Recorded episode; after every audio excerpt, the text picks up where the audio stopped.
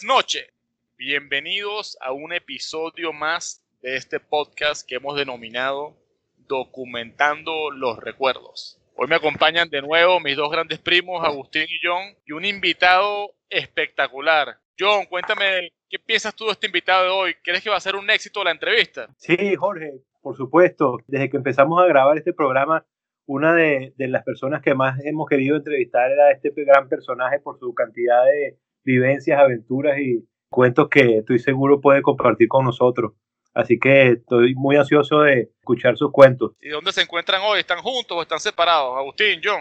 Estoy en casa de John porque mañana es la primera comunión de Sophie, mi hija, y entonces uh, vinimos a preparar la casa porque lo vamos a celebrar aquí una, un almuerzo con mi familia, con, bueno, con los hermanos, con mi papá y con mi mamá, y decidimos hacer la entrevista juntos en, en el, mismo, en, el, mismo, con el mismo micrófono pero también súper emocionado con el invitado sorpresa de hoy. Bueno, me alegro mucho que estén ahí reunidos, compartiendo, viernes en la noche. Ojalá pudiera estar yo ahí con ustedes y más con nuestro invitado el día de hoy, que sin, para no alargar más la, la incertidumbre, la persona que nos acompaña el día de hoy es una persona por demás especial en nuestras vidas y que tiene un sinfín de anécdotas para contarnos. La única preocupación que tengo yo hoy de este podcast es que se nos quede corto el tiempo. Entonces, sin más, la persona que nos acompaña el día de hoy nuestro tío Marcel Perret Gentil. ¿Cómo estás, tío Marcel?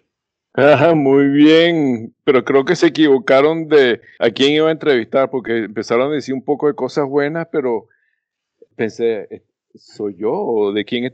Creía que iban a entrevistar a tu papá con todas esas palabras que están diciendo, Jorge Andrés. No, no, pero aquí estoy, como sustituto. Es, muy bonito que arranques con, ese, con, con esos comentarios de humildad, pero yo, yo creo que si alguien nosotros tenemos con cantidades de historias interesantes, estamos seguros que eres tú y que esta, esta, este podcast del día de hoy va a ser no solamente interesante, sino va a ser, yo creo que un éxito, ¿no? No, y ya vemos que va a ser divertido también.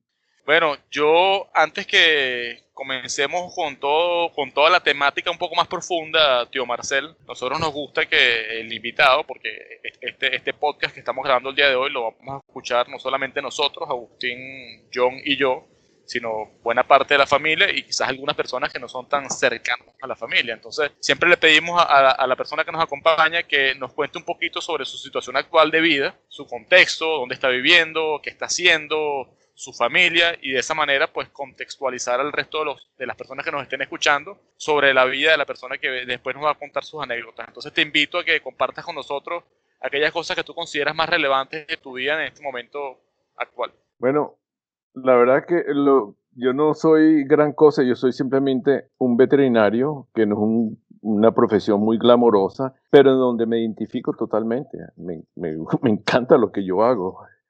Me vine a los Estados Unidos en 1974, pero a pesar de que he vivido más aquí en los Estados Unidos que en Venezuela, me sigo identificando como venezolano y también como curazoleño, porque amo Curazao también. Aunque le digo que yo amo los Estados Unidos porque este país me ha dado tanto eh, y me siento muy patriota en este país. Tengo tres hijos, Marcel, que vive en Tampa, él es un manager de una tienda de lens crafters de anteojos. Michael está casado con una mujer, pero del otro mundo, se llama Christine, que es un amor de mujer y disfrutan de un matrimonio sinceramente envidiable. Ambos me han dado dos nietos, eh, la hembra que se llama Aspen, como la mata, el árbol del Aspen de Colorado, que tiene 11 años de edad y el varón que se llama Beckett, que tiene nueve. Son divertidísimos, son panas. Y Abby, que trabaja con los homeless en Gainesville, en Florida. Esa muchacha lo ha sacrificado todo, incluyendo su carrera, para ayudar a uno de los grupos más vulnerables de nuestra sociedad aquí. En eso estoy. Increíble. Vivo en Texas. Increíble, tío. Eso la verdad es que ellos son el fruto de todo tu, ah, de todo tu ejemplo, de toda tu enseñanza y no me sorprende para nada que los tres tengan carreras y vidas exitosas en este momento. Tío, mira, y para cambiar un poquito la, el tema, te queríamos preguntar, tú tienes desde el año 1974 viviendo fuera de Venezuela. Yo no sé qué edad tendrías tú, pero supongo que sería cerca de 20 años, ¿no? Más también. 19. 19 años. Y entonces, bueno, queríamos, queríamos preguntarte, porque tú te viniste para acá en la época en que Venezuela era una Venezuela gloriosa, a diferencia de nosotros que nos vinimos cuando ya Venezuela estaba en una, en una picada hacia un desastre. De hecho, ya el desastre había empezado. Te queríamos preguntar, ¿qué recuerdas? ¿Cuáles son tus recuerdos de Venezuela, de la Venezuela donde tú viviste y qué es lo que más extrañas de, de tu vida en Venezuela? A mí me encantaba Venezuela. Cuando yo me vine a los Estados Unidos fue uno de los días más tristes de mi vida. Yo me recuerdo que yo fui directamente, me quedé en un dormitorio en, una ciudad llamada Emporia, Kansas.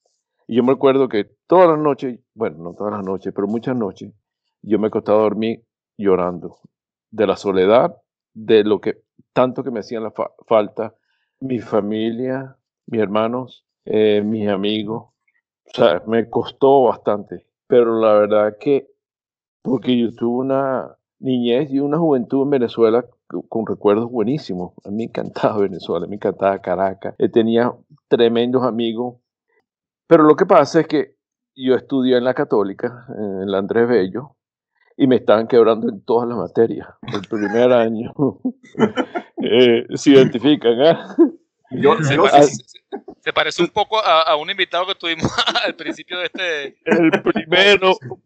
Sí, pero mira, resulta que me estaban quebrando en toda la materia y ni siquiera terminé el año. Entonces me fui a trabajar por Seguros Orinoco por mi tío Otto, que me dio un trabajo. Después me volví bastante ocioso, entonces la policía una vez me agarró con la mano en la masa robándome la luz de un Volkswagen para un amigo que me lo había pedido. Yo hacía, a mí me llamaban para partes de carros, de los carros. ¿eh?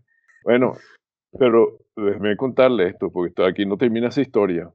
Adelante, que para eso te invitamos, tío. Sí, al día siguiente, cuando llegué a la cárcel, cárcel de Petare, que Johnny, el, papá de ustedes, eh, me fue a buscar, yo apenas llego a la casa, ahí mismo en la cocina. Ya, va, ya, va, ya, va, ya, va, ya, va, tío, pero ya, estabas en un tema con un Volkswagen y terminaste preso. Sí, porque la policía pasó por ahí y me vieron, me, vieron robándome el faro, la luz del Volkswagen y me metieron preso. Me llevaron a Petare pero lo peor era que estaba yo me lo estaba robando el, la luz de un, del carro que estaba enfrente de la casa mía. bueno, resulta que yo llego a la casa al día siguiente y entonces me encuentro mi mamá en la cocina sin saludarme, con cuchillos afilados que salían de sus ojos, me dice, mi hijo, el ladrón eso me imagino que te, te, te sacudió. Uf, nunca se me olvidan esas palabras, nunca. Y ahí dejé la profesión, esa. bueno, no era profesión, pero, pero ahí fue que yo no, no puedo hacer esto más, no puedo, no puedo. O sea, ese, oficio, ese oficio de, de, de, de, autoperiquito. Sí, sí, ayuda, sí, ayuda para ayudar a mis amigos, yo era muy ayudante. Lo hacía por el bien de ellos. Por el bien de ellos, sí, pero era el ocio y la, la aventura y todo eso, ¿me entiendes? Claro, claro. Y, Tío, eso fue, eso fue lo que te llevó a irte a, venirte a los Estados Unidos. en parte, en parte. Es que, es que lo que sucede, bueno, tío Irving tenía una profesión, una, perdón, una influencia en nosotros, tal de que un día él me dijo, mira, hay un señor con el que, que yo lo conocí o algo así, que él ayuda a los venezolanos hice a Kansas. ¿Qué te parece? Mira, yo me lo dijo una semana, la siguiente semana ya estaba prácticamente en el avión, sí, montado. Ah. Que tenía, no estaba haciendo nada con mi vida. Y entonces, y entonces te viniste a los Estados Unidos y empezaste a estudiar. ¿Y cuándo, cuándo empiezas la carrera militar? ¿Eso fue durante tus estudios o, o después de haberte graduado? Bueno, de ahí yo terminé unos estudios de que se llama preagricultura, de zootecnia. Ajá. Entonces me casé el, eh, el, último año eh, mis estudios y tuve una pausa como de dos años y pico, dos años y medio. Y ahí empecé la, mi carrera de veterinaria, o sea, estudié veterinaria. Y después de que me salí como veterinario, es que entré directamente en el ejército de los Estados Unidos como veterinario. ¿Y, y ya conocías a tía Nancy? Ya se había casado. Ya estabas casado. Ya me había casado ese entonces. Ya, ya, ok. ¿Y qué, qué, te, qué, qué, te, hizo meterte en, o sea, buscar la carrera militar? La verdad es que es como, es bien contrastante, ¿no? O sea, pasar de un, de un extremo prácticamente al otro, ¿no? Bueno, la, fue un amigo que se había también metido como veterinario en el ejército, me había dicho, mira, esto es una posibilidad, o sea, pagan bien para empezar, y ¿por qué no, no, no aprovechas? ¿eh? ¿Qué te parece? Entonces, bueno, de ahí una cosa tras otra, entonces fui, vine a San Antonio en 1987, el año que yo me gradué, directamente a San Antonio, donde me indoctriné, me entrené como oficial eh, del ejército de los Estados Unidos. Eh, porque el ejército de los Estados Unidos, comparado con la Fuerza Aérea, Naval, los marines y todo eso, el ejército es, el único cuerpo del, del, Departamento de Defensa que tiene veterinarios en medicina clínica. Eh, ah, interesante. Por eso, me fui por el ejército. Ya, ya. Pero fue una vida tremenda. A mí, yo cuando me fui, salí del ejército, me dio una tristeza porque me encantaba. encantaba. Saliste rápido, ¿no? Eh, duré ocho años. Ocho años. Sí, ah, quería, yo quería seguir otras carreras, especializarme en cirugía, en, en medicina comparativa, entonces ahí fue que me salí para yo seguir mi especialización. Claro. Marcel, Marcel, que todo lo que nos estás contando a mí me impacta, son muchas cosas que yo no sabía, no además me, parece que es muy casual que en el 87, en el año 87 estuviste en San Antonio, que es donde hoy día vives. No sé si es una simple coincidencia o, fue algo que tú buscas. Coincidencia, yo no, no necesariamente que venía a San Antonio. Es que yo tuve que venir en el 87 a San Antonio, porque aquí es donde endoctrinaban y entrenaban a los oficiales nuevos del ejército. Te entiendo. Mira, tío, una de las cosas que nosotros dentro de este, dentro de este podcast tratamos de, de sacarle un poco más el jugo es a nuestros invitados pedirle que nos cuenten un poco de esas experiencias en su vida que realmente ellos consideran, o bueno, en este caso que tú consideras, que han sido determinantes para continuar por un camino u otro. Es decir, que realmente significaron un punto de inflexión que fue un antes y un después. Seguramente con todas las historias que nosotros hemos escuchado de ti y la que ya nos has contado en lo, que llevamos de reunión del día de hoy, seguramente tienes más de un punto o más de una experiencia importante en tu vida.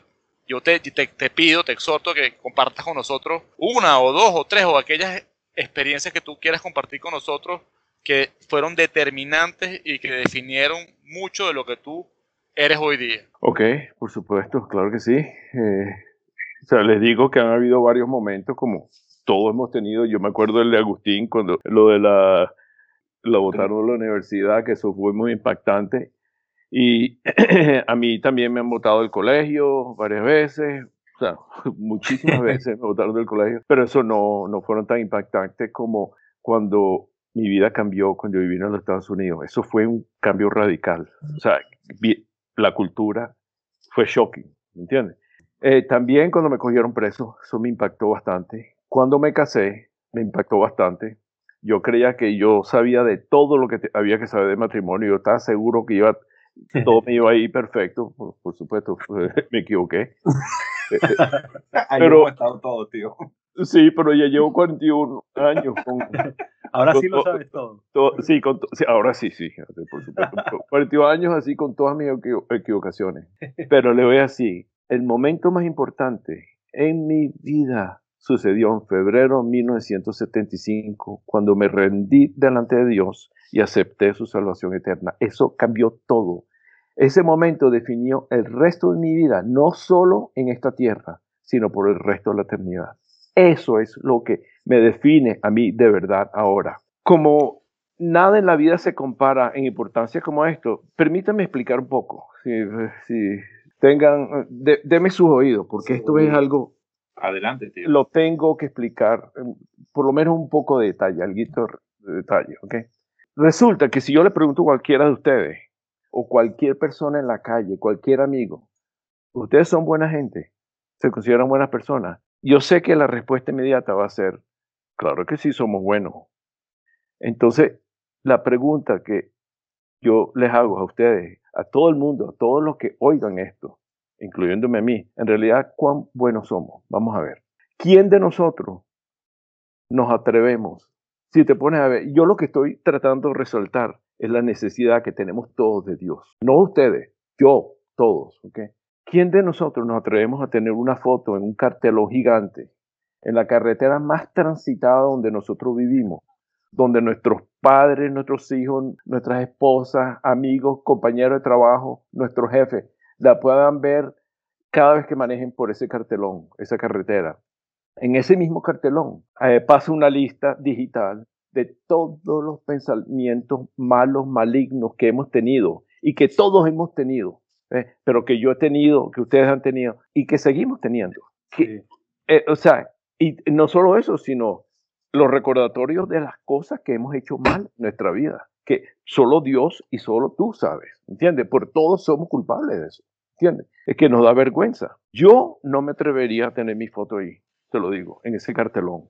Yo he hecho muchas cosas que estoy avergonzado y voy a seguir haciéndolo, ¿ok? Y sé lo, lo mucho que ha pasado por mi mente y por mis manos, que no me atrevo a tener mi foto en eso. Tío Marcel, te hago, te hago ah. una disculpa que te interrumpa, pero de, de alguna forma también el objetivo nuestro es un poco orientar un poco la, conversación. Y yo, yo, te pregunto, con, con, esto que nos estás diciendo, dice, bueno, tú dices que hay algunas cosas de las cuales te avergüenza, pero tú no piensas que todas esas cosas que tú hiciste en la vida, que a lo mejor hoy día te puede sentir cierta vergüenza, han formado a la persona que hoy día eres. Oh, por supuesto, claro, Jorge Andrés, todos nosotros. Yo en particular me acuerdo la historia de, de Agustín que me impactó muchísimo, del Andrés Bello, su mamá que lo llamaba, te viene para Venezuela, estabas en México. Eh, claro, claro, y eso lo formó a él. Sí, estoy 100% contigo, sin duda. Sí, pero, pero con eso, lo que yo estoy diciendo es que tenemos que examinarnos a nosotros mismos. Y eso fue lo que hizo Agustín es, hace muchos años. Entonces, y también con eso yo les hago un examen a ustedes, al resto de mi familia. Es, una, como una prueba, como un examen. Eh, la prueba está basada, por ejemplo, en los mandamientos, los 10 mandamientos, que es la ley moral de la Biblia. Les digo que yo no pasé ese examen, se lo digo. ¿okay? Entonces, fíjate, varias preguntas que le voy a hacer para que todos los que me oigan lo piensen y respondan con sinceridad. ¿Cuántas mentiras has dicho tú en tu vida? Por supuesto, todos sabemos cuántas mentiras hemos dicho en nuestra vida. ¿Y cómo, qué es lo que tú llamas a una persona que dice, mentira? Mentiroso, ¿verdad? ¿Alguna vez te has robado algo? Y no importa el tamaño, no importa el valor, todos hemos robado algo. ¿Y, como, y qué es lo que tú llamas una persona que, que ha robado? Ladrón, ¿ok? No solo eso, sino hemos usado, todos hemos usado el nombre de Dios en vano, eh, eh, como forma de insulto. Todos los hemos hecho. Y eso en la Biblia se llama blasfemia. Y en el Viejo Testamento era digno de muerte. Y entonces yo te haría la pregunta, ¿tú, ¿tú usarías el nombre de tu mamá con palabras de insulto, de blasfemia? Claro que no, porque todos respetamos a nuestra madre, pero hemos usado el nombre de Dios de una forma que, eh, del Dios que nos dado vida, eh, como palabra de insulto. No solo eso, la Biblia habla de que si codicias a una mujer o un hombre eh, de otro, es como si cometieras adulterio en tu corazón. Entonces, ¿cuántos de nosotros, todos hemos codiciado el ser opuesto de, la esposa o el esposo de, o la mujer de otro? Seguro que sabe, y, eh, eso se, se, llama adulterio en, las palabras de, la Biblia. Por supuesto, yo no, yo, no, yo no soy aquí nadie. Yo soy el primero que digo, tengo vergüenza, pero ya, o sea, de lo que he hecho, pero no condeno a nadie. Pero como puedes ver que como tú mismo lo admites, todos tenemos que admitir, eh, somos mentirosos, ladrones, blasfemos y adultos de corazón. Y, y, solo estoy hablando de los cuatro mandamientos, hay diez, si podemos seguir, pero que basten esto. Si Dios... Yo, Marcel, disculpa que te interrumpa de nuevo, pero yo te, todo lo que estás diciendo realmente es impactante para nosotros, me parece súper profundo lo que nos estás diciendo. Pero a mí me llama la atención algo y que, me gustaría si, si, si, puedes enfatizar un poquito en esto. Es que tú mencionas un punto en el tiempo en tu vida, que fue el año 1975, en el cual tú afirmas que tuviste este cambio en tu vida. O que, llamado. Sí, o sea, el adjetivo, el adjetivo que consideres apropiado para, para, para describir esto, esta experiencia que, que cambió tu vida o que, la, o que la orientó de una manera positiva. Pero ocurrió algo en el año 75 que hizo que tú abrieras los ojos y tuviera todas las consecuencias que ha tenido en tu vida. Me di cuenta de que yo era culpable, que había fallado y es más, durante esos tiempos había cometido ciertas cosas que eh, me sentía muy avergonzado y me abrió los ojos, me dijo, fíjate, si yo me comparo con los estándares de Dios, yo soy culpable. Yo no soy inocente, como cualquiera de nosotros. Yo, yo, yo, creo que Jorge Andrés de pronto se refiere a algo un poco más externo, ¿no? De repente algo... Sí, la soledad que sentía me eh, eh, contribuyó a esto. La soledad, ok. Sí, la soledad. Y, o sea, yo había crecido religioso, pero vi que muchas de las cosas que empecé a leer la Biblia por meses, meses, o sea, muchos meses, y vi que las cosas que estaba leyendo eran muy diferentes a lo como me había criado. Porque, en ese entonces ya tú, tú, tú, estabas ya en los Estados Unidos. Sí. sí. Ya, ya entiendo, ok. Oye, tío, hablando, cambiando, pero que te cambie un poco el tema, porque se nos, se acaba el tiempo dentro de poco. Yo pensaba que tú estabas, ya tú eras, estabas en, el ejército cuando, cuando, bueno, no sé si es algo que, un tema que tú quieras tocar, pero cuando el, secuestro del avión de aeropostal, yo, yo siempre me, me, me, había preguntado que, o sea, el peligro que hubieses corrido tú, si esta gente hubiese sabido que tú eras un miembro del ejército, ¿no? Americano. Pero tú todavía no eras, no eras, no eras miembro, no, no, tú no pertenecías al ejército en ese entonces, entonces. No, yo era estudiante de veterinaria antes de incorporarme en el Ah, ok. Todavía ni siquiera pensaba meterte al ejército. Eh, no, ni lo había pensado. Ah, ah. ah ya, En absoluto. Sí, sí, porque eso es algo que yo estaba, yo te lo comentaba a mi esposa, yo, juraba que, a María Alejandra, yo juraba que tú, yo decía, esto, ¿sabes? hubiese, multiplicado la, los factores de peligro. Sí. ese tema, bueno, lo que pasa es que ese es un tema que, que otra vez, yo no sé si tú quieras tocar, pero, pero la verdad es que eso es como para otro, para una secuela, ¿no? Porque eso, es algo bien interesante que, que, otra vez, a lo mejor es, es muy sensible y, y, son temas que no sé si quieres recordar, pero sería bien interesante que nos contaras esa experiencia algún día. Y bueno, tío, este, ya para, para que, como dice John, se nos está acabando el tiempo. Nosotros nos gusta, bueno, primero que nada te quería comentar algo, que a ver, me siento orgulloso que, que te haya impactado tanto, ¿cómo se llama mi historia, mi entrevista? Que la haya, de verdad, que el hecho que te haya, que te haya llamado la atención y que, me haya, y que hayas dicho que fue algo que te marcó, de verdad que me, me, toca el corazón. Pero quería, ya como última pregunta, porque se nos acaba el tiempo, tío, la, el, el, la situación actual con el coronavirus, con el, con el COVID, eh, no sé, tengo entendido que tú, tú, estás trabajando cercano a la vacuna. ¿Has tenido algún tipo de, de si puedes hablar de eso, tú, o, es, o fue un rumor, o, o podrías comentarnos, o por lo menos tu opinión acerca de la, de la situación, ya que tú desde tu punto de vista como científico, como médico.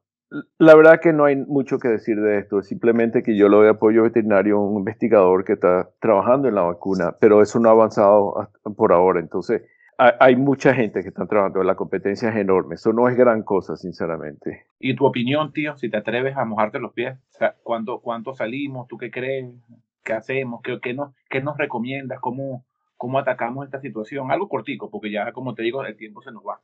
Eh, yo, eh, la vacuna viene ya pronto, ya está por venir. Entonces, yo creo que es importante poner la vacuna. Y yo, por ejemplo, yo, yo he perdido un signo bastante reales porque no he podido viajar por parte de mi, mi, trabajo. A mí me, yo necesito viajar, pero yo creo que esa vacuna ya viene, ya, ya, ya está aquí, sinceramente. Oye, qué bueno escucharte decir eso, porque Sí, porque alguien que tenga, digamos, algún tipo más de, información más objetiva que nos dé ese mensaje, yo creo que alienta a todos a que vamos a tener un año 2021 un poco más normal que el 2020, que ha sido muy complicado.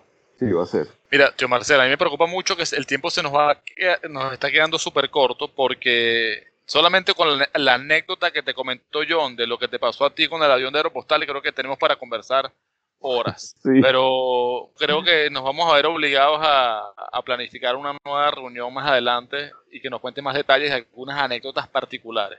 Por ejemplo, yo sé, entre, bueno, yo, cuentos de mi papá que yo he escuchado de ti, de cuando tú eras muchacho, tengo una lista, un cuaderno lleno de historias. Por ejemplo, me contaba una de que una vez te fuiste a una fiesta que era de smoking, pero que como tú no tenías smoking, decidiste ponerte un pantalón negro y le pusiste un tape, un tape negro, esos tapes eléctricos de los lados para que pareciera un smoking. Eso, eso es cierto, o eso es, una, eso es un cuento que echó mi papá. Sí, pero quedó muy bonito.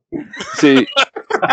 eso es importante, tío. Eso es importante. Sí, sí, sí, quedó bien, te digo la verdad. Sí, yo era, sí, yo era medio loco, e, eso sí es verdad. Cuando encajes en la fiesta, tío, todo está bien. Bueno, y, y, el cuento de cuando creo que una vez te, te, encontraste un burro en Margarita, ¿no fue? Sí, eso sí.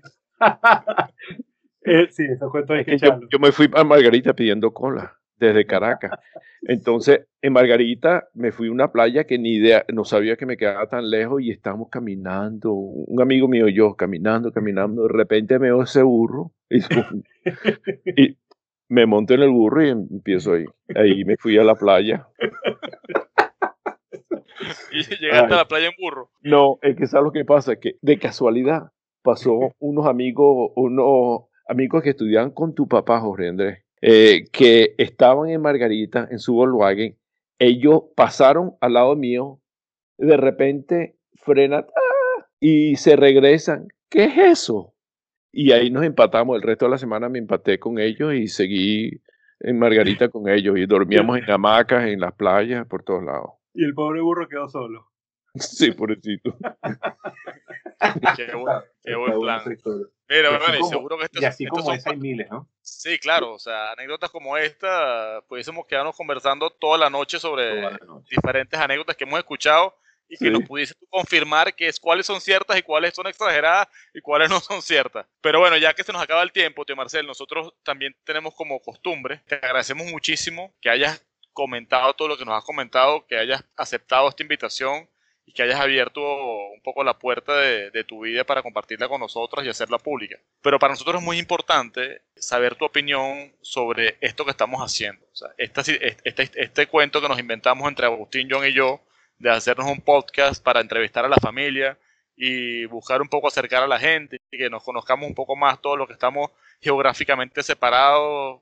Bueno, al amor puede ser llamado una locura, pero nos nutre mucho saber la opinión de las personas que invitamos sobre esta locura que nos inventamos. Entonces, de verdad que agradecería mucho tu opinión sobre esto. Hoy, por casualidad, almorcé con mi compañero de hace muchísimos años que trabajamos juntos, se llama Luis Zorrilla, Puerto Rico. Y el tipo está, se le acaba de morir el papá hace un par de meses y él tomó la iniciativa de tratar de unir a su familia, a sus tíos, sus hermanos, sus mamás y, ha tomado unas buenas iniciativas, pero entonces yo le conté qué era lo que ustedes están haciendo con estos podcasts. Y el tipo me dice, wow, Marcel, tremenda idea. Como diciendo, de repente lo implementamos a mí me encanta esto. Y me la paso con la expectativa de esperando el próximo, porque quiero escuchar el próximo. Lo que ustedes están haciendo, nos están llevando a la familia a unirnos más. Y le doy las gracias, sobrino. El valor que esto tiene, no, bueno, no tiene precio.